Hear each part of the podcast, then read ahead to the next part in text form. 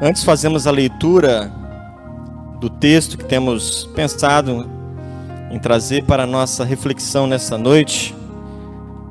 Como introdução, queremos pensar é, em algo muito valioso para a nossa fé, para a fé cristã. É que quando nós pensamos na instituição da ceia do Senhor, que o Senhor Jesus Cristo mesmo né, instituiu naquela noite tão marcante para ele como também para os seus discípulos e para nós hoje que conhecemos, né, as escrituras, aquilo que foi registrado para nós. Naquela noite ele disse: "Fazer isto em memória de mim". Fazer isto em memória de mim. E dessa forma nós estamos declarando, nós estamos proclamando a morte do Senhor até que ele venha. Quero ler com vocês o texto que se encontra na carta aos Coríntios, na primeira carta aos Coríntios, capítulo 15, dentre vários assuntos que o apóstolo Paulo trata com os irmãos ali em Corinto, não são vários assuntos que nós encontramos nessa carta. Né? Ele fala sobre é, casamento, né? ele responde algumas questões é, sobre casamento, ele fala sobre é, o culto público. Dentre vários assuntos que ele trata, ele fala a respeito da ressurreição desse tema ressurreição, em virtude de, da situação em que aquela igreja se encontrava, em que alguns ensinavam naquele tempo, ou dentre é, aqueles que pertenciam à igreja, ou esse assunto, esse tema pairava no meio da igreja, que alguns afirmavam não existir ressurreição. Assim como nós conhecemos, né, que uma das seitas judaicas, né, os saduceus, né, não criam na ressurreição. E o texto que nós vamos ler a partir do primeiro, é, primeiro versículo, e nós vamos ler é, até primeiramente. Vamos ler a partir, a, é, a partir do primeiro versículo até o versículo 19. E depois vamos citar os outros versículos que estaremos lendo. Não vamos ler o capítulo todo. Diz assim, irmãos: Lembro-vos do evangelho que vos anunciei, o qual também recebestes, no qual estáis firmes. Por meio dele também sois salvos, se retiverdes com firmeza a mensagem tal qual anunciei a vós, a não ser que tenhais crido inutilmente. Porque primeiro vos entreguei o que também recebi: Cristo morreu pelos nossos pecados, segundo as Escrituras, e foi sepultado, ressuscitou o terceiro dia, segundo as Escrituras e apareceu a Cefas, depois aos doze. Depois apareceu a mais de quinhentos irmãos de uma só vez, e a maior parte deles ainda vive, mas alguns já faleceram. Depois apareceu a Tiago e a todos os apóstolos. E depois de todos apareceu também a mim, como ao nascido fora do tempo certo. Pois sou menor dos apóstolos, indigno de ser chamado apóstolo, porque persegui a igreja de Deus, mas pela graça de Deus sou o que sou e a sua graça para comigo não foi ineficaz. De fato, trabalhei muito mais do que todos eles, todavia não eu, mas a graça de Deus que está comigo. Quer tenha sido eu ou quer tenham sido eles, é isso que pregamos e é nisso que crestes. Se Cristo está sendo pregado como ressurreto dentre os mortos, como dizem alguns dentre vós que não há ressurreição dos mortos, mas se não há ressurreição dos mortos, também Cristo não ressuscitou, e se Cristo não ressuscitou, então a nossa pregação é inútil e também a vossa fé. Assim somos também considerados falsas testemunhas de Deus, afirmando que ele ressuscitou a Cristo, a quem não ressuscitou, e se de fato os mortos não ressuscitam. Porque se os mortos não ressuscitam, Cristo também não ressuscitou. E se Cristo não ressuscitou, a vossa fé é inútil e ainda estáis nos vossos pecados. Logo, os que morreram em Cristo também estão perdidos. Se a nossa esperança em Cristo é apenas para esta vida, somos os mais dignos de compaixão. Vamos ler também o versículo é, 20. Mas na verdade, Cristo ressuscitou dentre os mortos, sendo ele o primeiro entre os que faleceram. Porque assim como a morte veio por um homem, também por um homem veio a ressurreição dos mortos. Pois assim como em Adão todos morrem, do mesmo modo em Cristo todos serão vivificados. Cada um, porém, na sua vez, Cristo primeiro e depois os que lhe pertencem na sua vinda. Então virá o fim, quando ele entregar o reino a Deus, o Pai, quando houver destruído todo o domínio, toda a autoridade e todo o poder. Porque é necessário que ele reine até que ponha posto todos os inimigos debaixo de seus pés. E o último inimigo a ser destruído é a morte. Pois sujeitou todas as coisas debaixo de seus pés. Vamos ler agora mais adiante. Do versículo é, 33 diz: Não vos enganeis, as más companhias corrompem os bons costumes. Voltai à sobriedade, como convém, e não pequeis mais porque alguns ainda não têm conhecimento de Deus. Digo isso para vossa vergonha. Versículo 35: Mas alguém dirá: Como ressuscitam os mortos e com que espécie de corpo virão? Insensato, aquilo que semeias não nasce se primeiro não morrer. Versículo 42: Assim também a ressurreição dos mortos semeia-se com um corpo perecível e ressuscita imperecível. Semeia-se em desonra e ressuscita em glória, semeia-se em fraqueza e ressuscita em poder, semeia-se em um corpo natural e ressuscita um corpo espiritual. Se há corpo natural, há também corpo espiritual. Assim também está escrito: Adão, primeiro homem, tornou-se vivente, e o último Adão, espírito que dá vida. Mas primeiro não veio o espiritual, e sim o natural, depois veio o espiritual. O primeiro homem foi feito do pó da terra, o segundo homem é do céu. A semelhança do homem terreno, assim também são os da terra, e a semelhança do homem celestial, assim também são os do céu. Assim como trouxemos a imagem do homem terreno, traremos também a imagem do homem celestial. Mas digo isso, irmãos: carne e sangue não podem herdar o reino de Deus, nem o que é perecível pode herdar o imperecível. Eu vos digo um mistério: nem todos iremos falecer, mas todos seremos transformados no momento no abrir e fechar de olhos, ao som da última trombeta, porque a trombeta soará e os mortos ressuscitarão imperecíveis, e nós seremos transformados. Pois é necessário que aquilo que perece se revista do que é imperecível, e o que é mortal se revista do que é imortal. Mas quando o que perece se revestir do que é imperecível, e o que é mortal se revestir do que é imortal, então se cumprirá a palavra escrita a morte foi engolida pela vitória. Onde está a morte, a tua vitória? Onde está a morte, o teu aguilhão? O aguilhão da morte é o pecado, e a força do pecado é a lei. Mas graças a Deus que nos dá a vitória por meio de nosso Senhor Jesus Cristo. Portanto, meus amados irmãos, sede firmes e constantes, sempre atuantes na obra do Senhor, sabendo que nele o vosso trabalho não é inútil. Que o Senhor nos abençoe com a leitura da Sua palavra e com aquilo que iremos meditar, que possa trazer despertamento, que possa trazer conforto, consolo, alegria ao coração daqueles que têm a sua fé, a sua esperança baseada nessa verdade da qual nós acabamos de ler.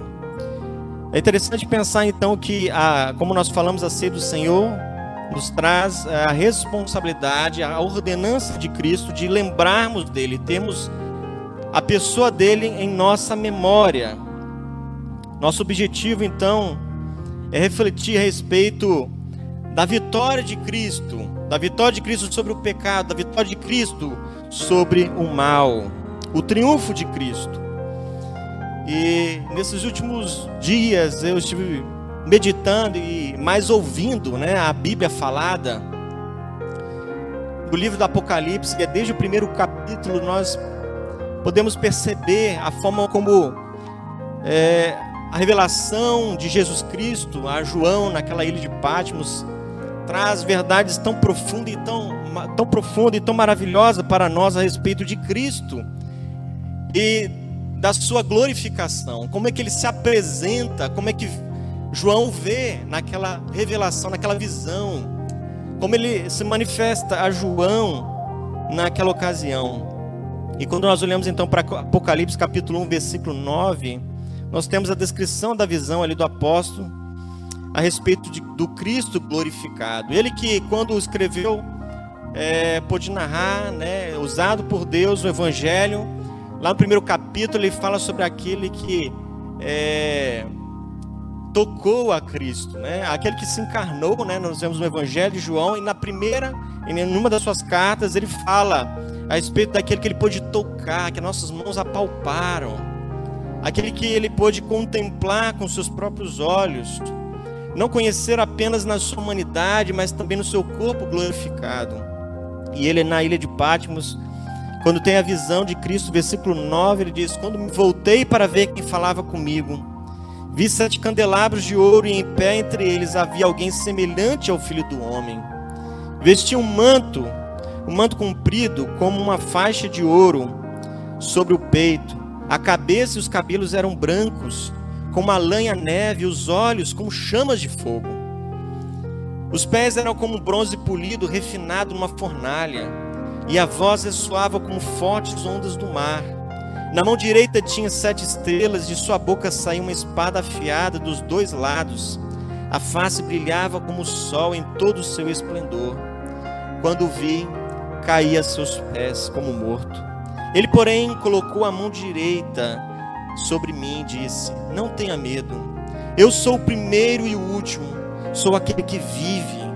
Estive morto, mas agora vivo para todo sempre, e tenho as chaves da morte e do mundo dos mortos. Nós lemos na versão, né, nova versão transformadora, do versículo 12 ao versículo 17. Irmãos, nisso está baseado, nisso está fundamentada a fé cristã. Cristo ressuscitou. E apesar de ser um assunto tão é, com o qual nós estamos tão acostumados e lembramos a cada manhã de domingo. Mas precisamos pensar que essa é, é uma parte integrante fundamental do Evangelho. Cristo ele ressuscitou, ele derrotou a morte. Ele mesmo declara: Eu sou aquele que vive. Eu estive morto, mas agora vivo para todo sempre. Eu tenho as chaves da morte do mundo dos mortos.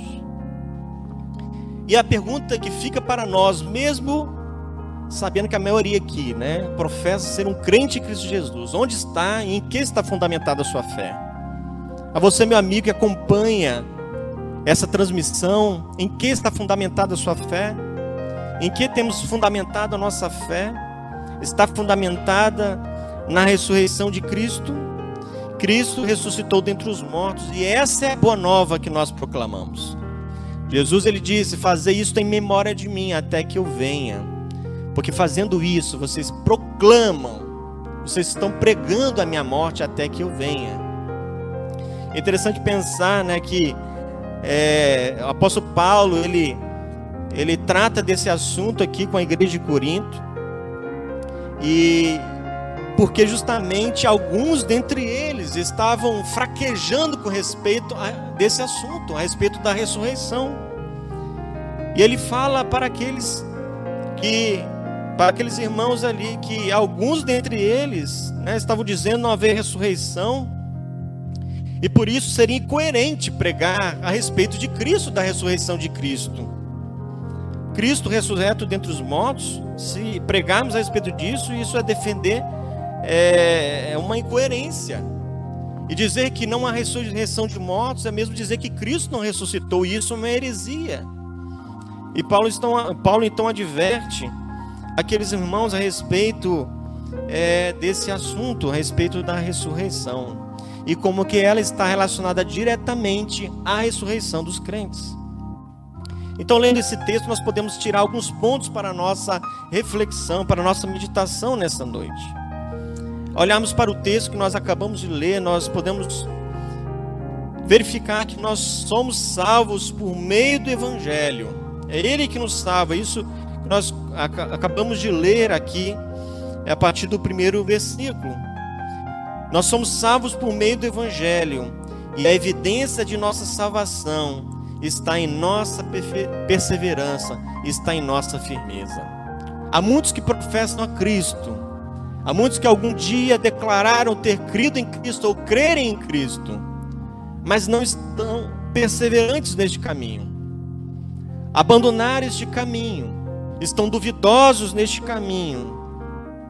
Mas o fato é que a nossa perseverança, a nossa firmeza espiritual, a nossa estabilidade, nosso equilíbrio espiritual na presença do Senhor é a evidência da nossa verdadeira fé e confiança no Evangelho do Senhor Jesus. É isso que Paulo diz ali. O qual também recebestes e no qual estáis firmes. Firmes. Ele fala, a não ser que tenha escrito inutilmente. Ou seja, se vocês não estão firmes nesse evangelho, na verdade vocês não creram nesse evangelho. E a mensagem do evangelho é que Cristo morreu pelos nossos pecados, foi sepultado e ressurgiu, ressuscitou o terceiro dia, conforme as escrituras. Aqui Paulo traz então a reflexão a respeito daquilo que as escrituras já afirmam a respeito de Cristo. Nós podemos lembrar lá de Isaías 53, quando vemos a respeito da, do sacrifício de Cristo sendo narrado, falando do servo sofredor, daquele que haveria de morrer pela transgressão de muitos, que ele levaria sobre si o pecado, a iniquidade, seria moído por causa disso, seria, ele sofreria por causa disso mas ele veria o fruto do seu trabalho e ficaria satisfeito. Ele veria o fruto do seu trabalho porque ele não ficaria morto. Ele veria o resultado da sua obra, da obra realizada na cruz do Calvário. Nós aprendemos que a ressurreição de Cristo teve testemunhas oculares, incluindo o próprio Paulo. Então, o apóstolo Paulo, na argumentação aqui, para os irmãos da igreja em Corinto, argumentando a respeito da realidade da ressurreição de Cristo, e não só a realidade da ressurreição de Cristo, mas a realidade da ressurreição, que é um fato. Ele aqui então usa dessa argumentação. Foi esse evangelho que Paulo pregou é, aos Coríntios. O Evangelho que apresenta uma pessoa que morreu, mas que ressuscitou e foi vista por mais de 500 irmãos, foi vista por todos os apóstolos. E ele cita até a mim mesmo como um apóstolo fora do tempo, chamado fora do tempo, mas chamado diretamente por Jesus Cristo. Essa era a marca né, do apostolado Deveria ser alguém que foi chamado diretamente por Cristo. E Paulo, ali no caminho de Damasco, ele foi chamado por Jesus Cristo. Paulo, Paulo, ou Saulo, Saulo, né? Por que me persegues? E depois ele declara para aquele discípulo que aquele homem ali, que caiu por terra diante da luz de Cristo, ele haveria de ser um vaso nas mãos do seu Senhor, instrumento para a salvação dos gentios. Foi esse evangelho que Paulo pregou aos Coríntios. Ele diz: vos entreguei o que recebi através da missão do próprio Cristo, que Cristo mesmo me deu, trabalhando por meio da graça de Deus. Ele fala: Não foi eu que fiz, mas, mas foi eu que fiz por meio da graça, a graça de Deus na minha vida. Todo o trabalho, todo o esforço foi realizado, é, foi Deus que fez através de mim, por meio da sua graça.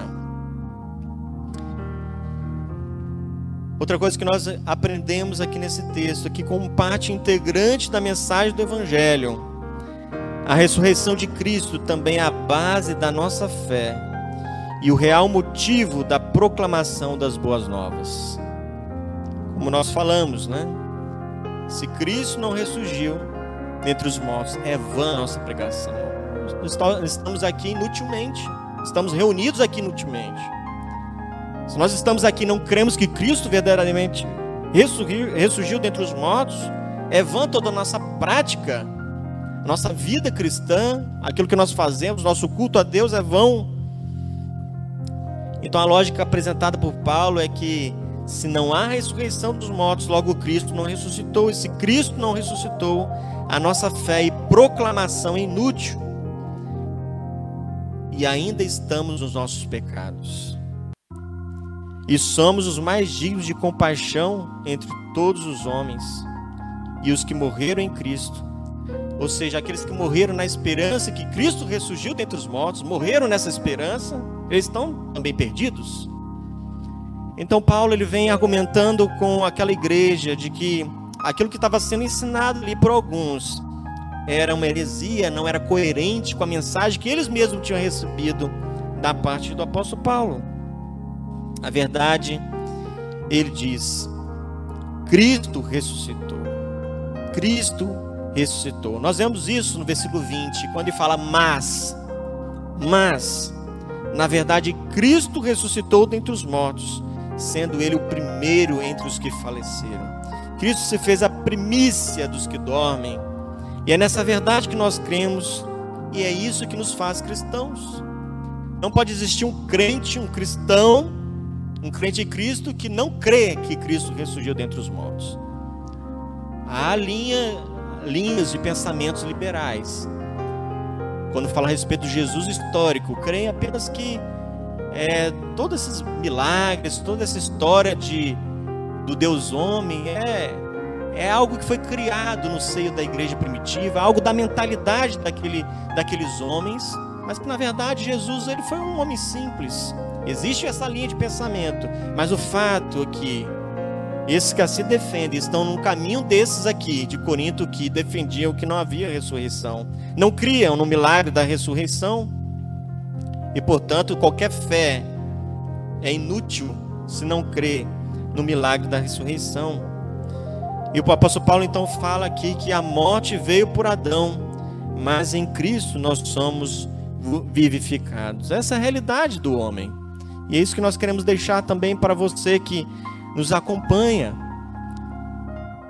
Ouvindo essa mensagem, quem sabe você ainda não tem entendido a realidade do seu estado espiritual. Aqueles que estão sem Cristo estão na situação de mortos em seus delitos e pecados.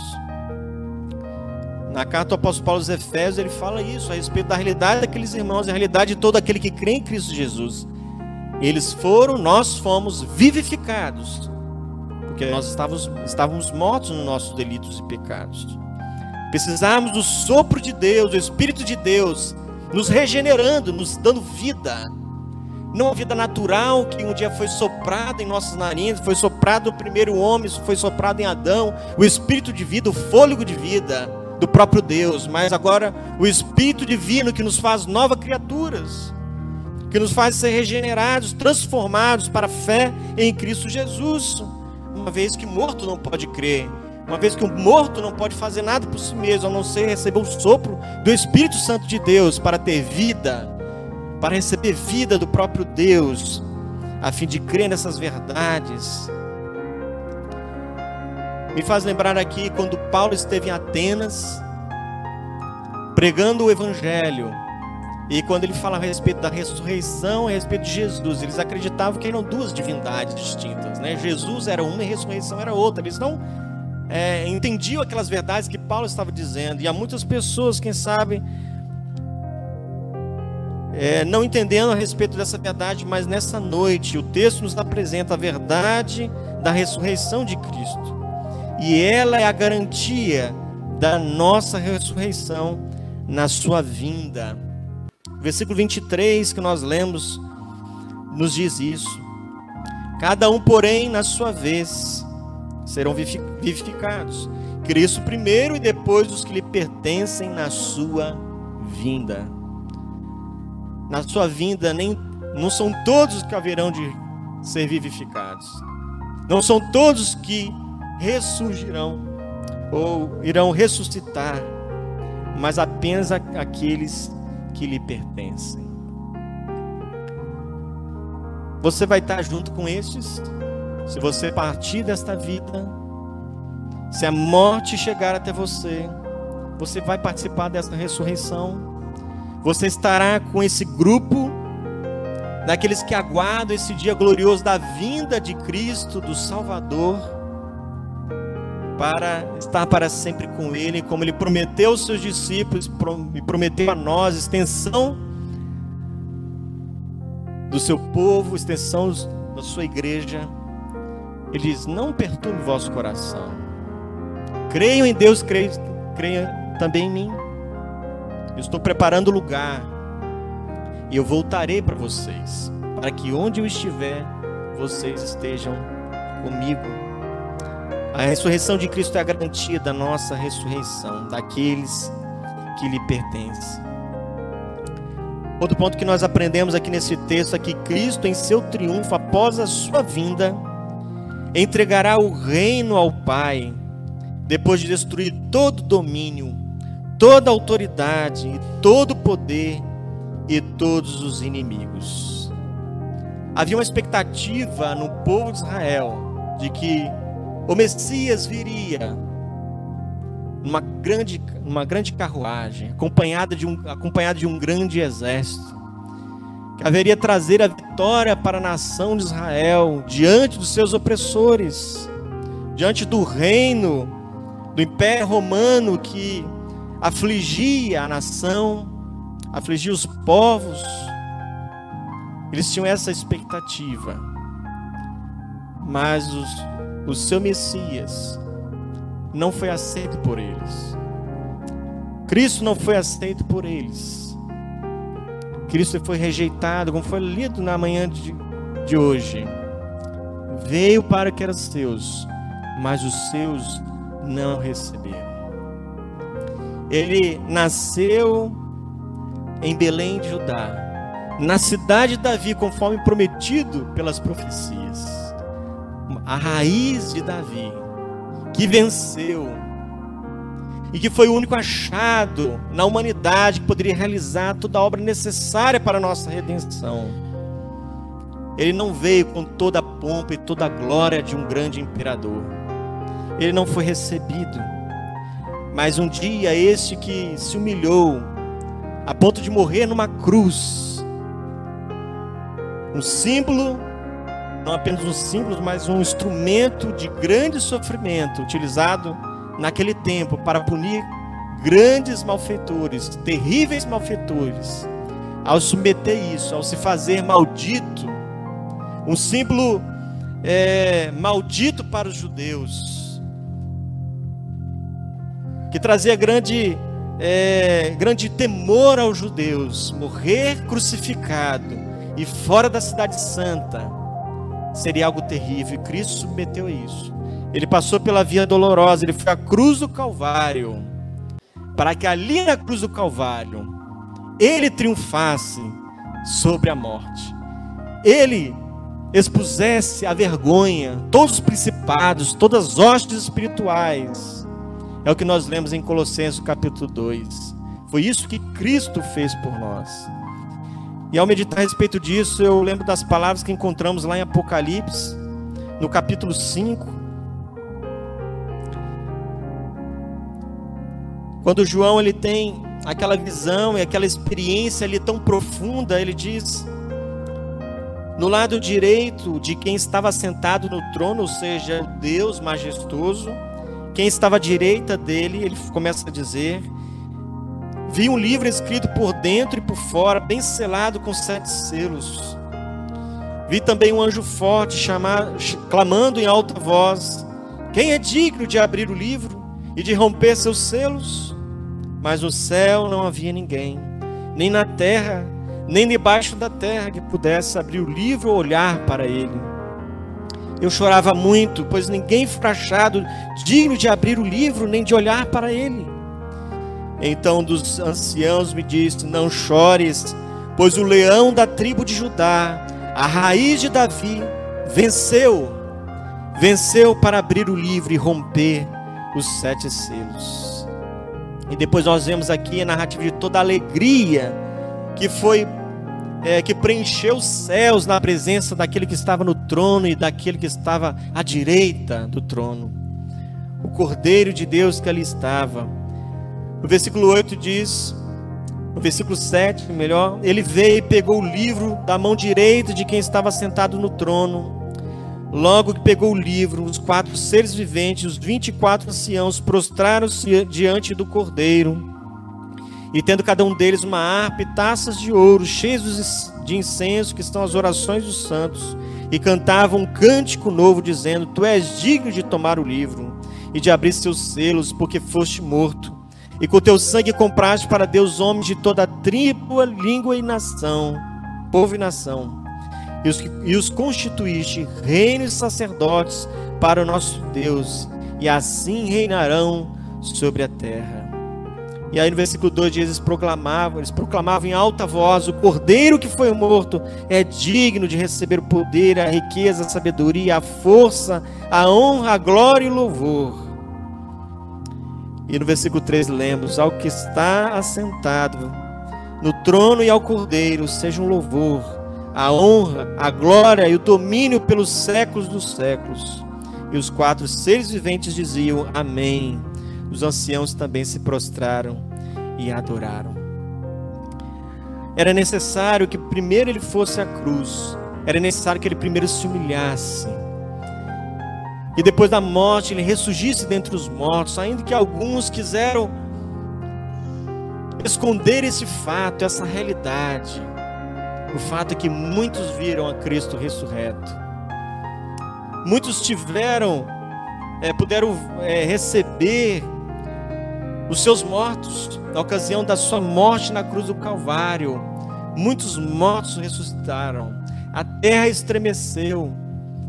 Eles testemunharam o poder daquele que estava ali morrendo. Verdadeiramente este era o Filho de Deus. Nós vemos essa declaração, até mesmo de soldados ali do império. E ele, depois de então morrer e ressuscitar, ele subiu aos céus. E muitos puderam vê-lo subir sob a promessa de que aquele mesmo que estava subindo haveria de vir da mesma forma como eles estavam vendo subir. Essa era a expectativa do povo, da igreja de Cristo. E esta é a expectativa de nós, da igreja de Cristo, que ainda aguarda e espera a volta do Salvador. Cristo, em seu triunfo após sua vinda, entregará o reino ao Pai depois de destruir todo domínio, toda autoridade, todo poder e todos os inimigos, e dentre eles a própria morte. O versículo é, 26 nos fala isso. O último inimigo a ser destruído é a morte.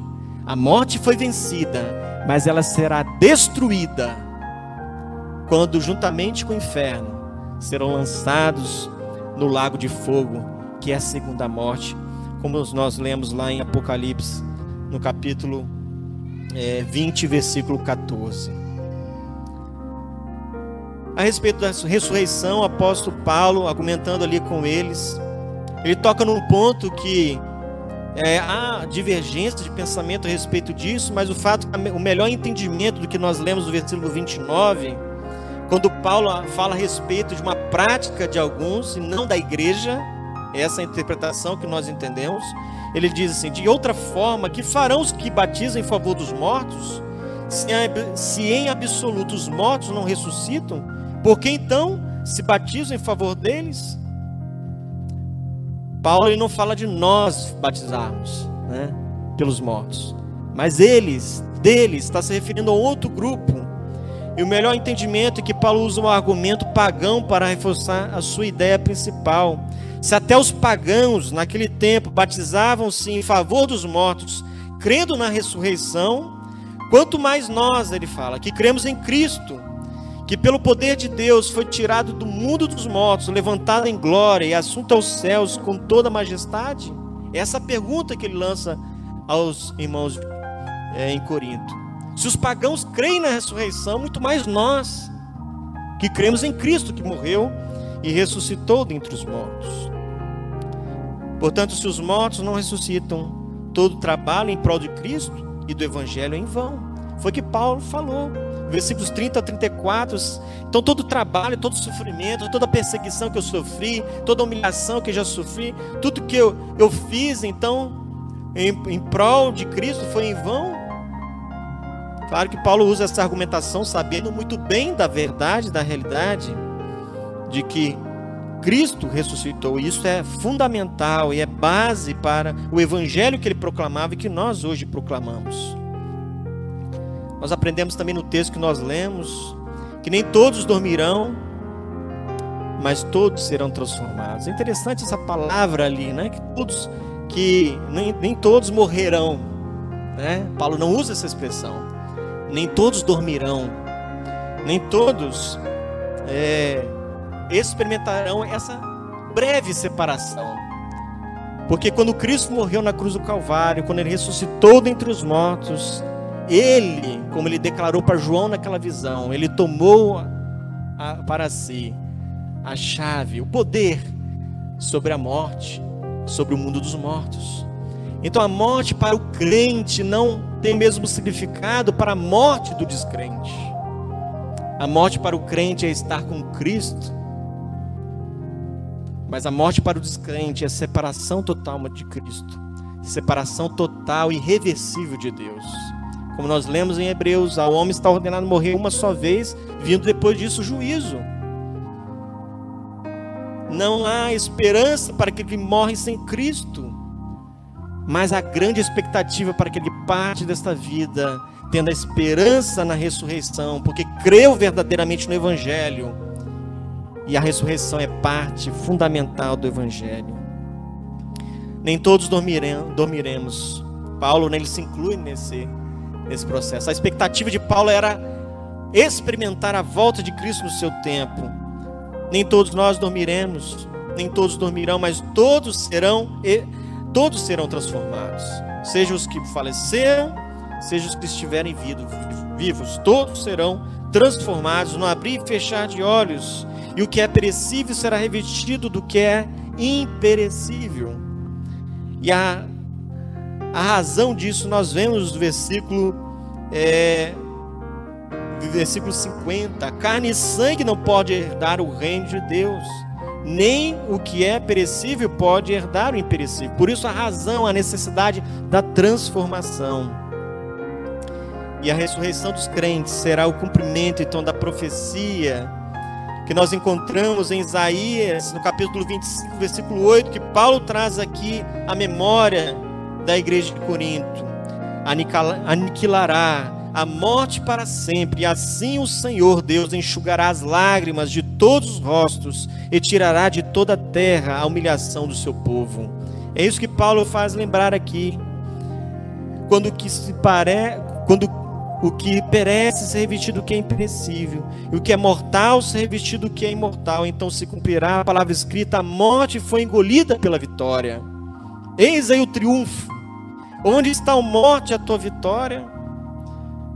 Onde está a morte, o teu aguilhão? A vitória de Cristo, irmãos, é a nossa vitória. O triunfo de Cristo é o nosso triunfo. Se temos que pregar uma mensagem triunfalista, é nesse sentido. O triunfo de Cristo é o triunfo de todo aquele que crê em Cristo Jesus. A sua fé está fundamentada nisso? Ou você teme a morte? Ou você teme partir desta vida e não ter a certeza, não ter a convicção que estará com o Senhor?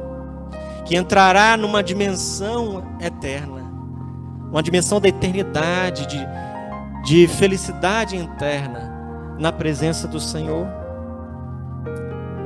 O triunfo de Cristo é o nosso triunfo, a vitória sobre o pecado. O pecado que é o aguilhão da morte que nos feria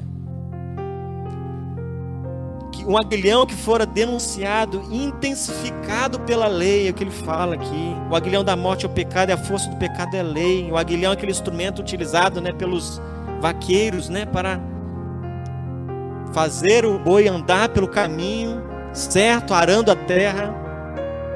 Um instrumento bem pontiagudo, fino.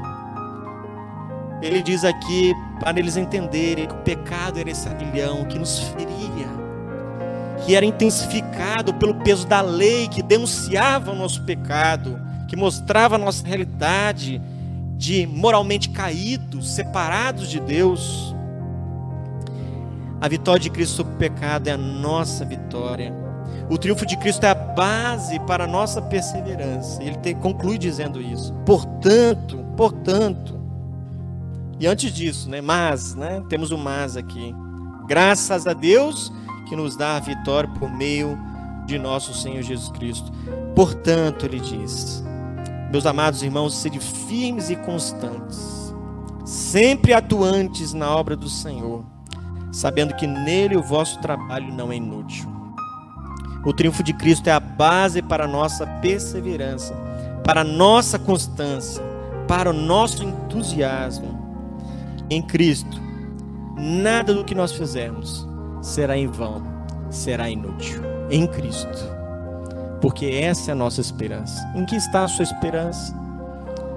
Você crê que partindo desta vida estará com o Senhor, experimentará dessa transformação para receber um corpo, como João mesmo, né? Na, na, sua carta ele diz, um corpo conforme a glória de Cristo. O fato é que nós somos filhos de Deus, ele diz lá, vede com grande amor tem nos concedido o Pai, de sermos né, filhos de Deus. E nós seremos seremos transformados e, e parecidos com o corpo da glória de Cristo, um corpo imperecível, capaz de habitar novos céus e nova terra, habilitado para esse novo ambiente, por esse novo lugar, onde Deus faz novas todas as coisas. Uma vez passados toda essa terra, toda a angústia, todo o sofrimento decorrente do pecado, toda a humilhação que estamos sujeitos nessa vida, nós habitaremos nesse novo lugar que Deus tem preparado para aqueles que o amam. Que Deus nos abençoe com essa palavra.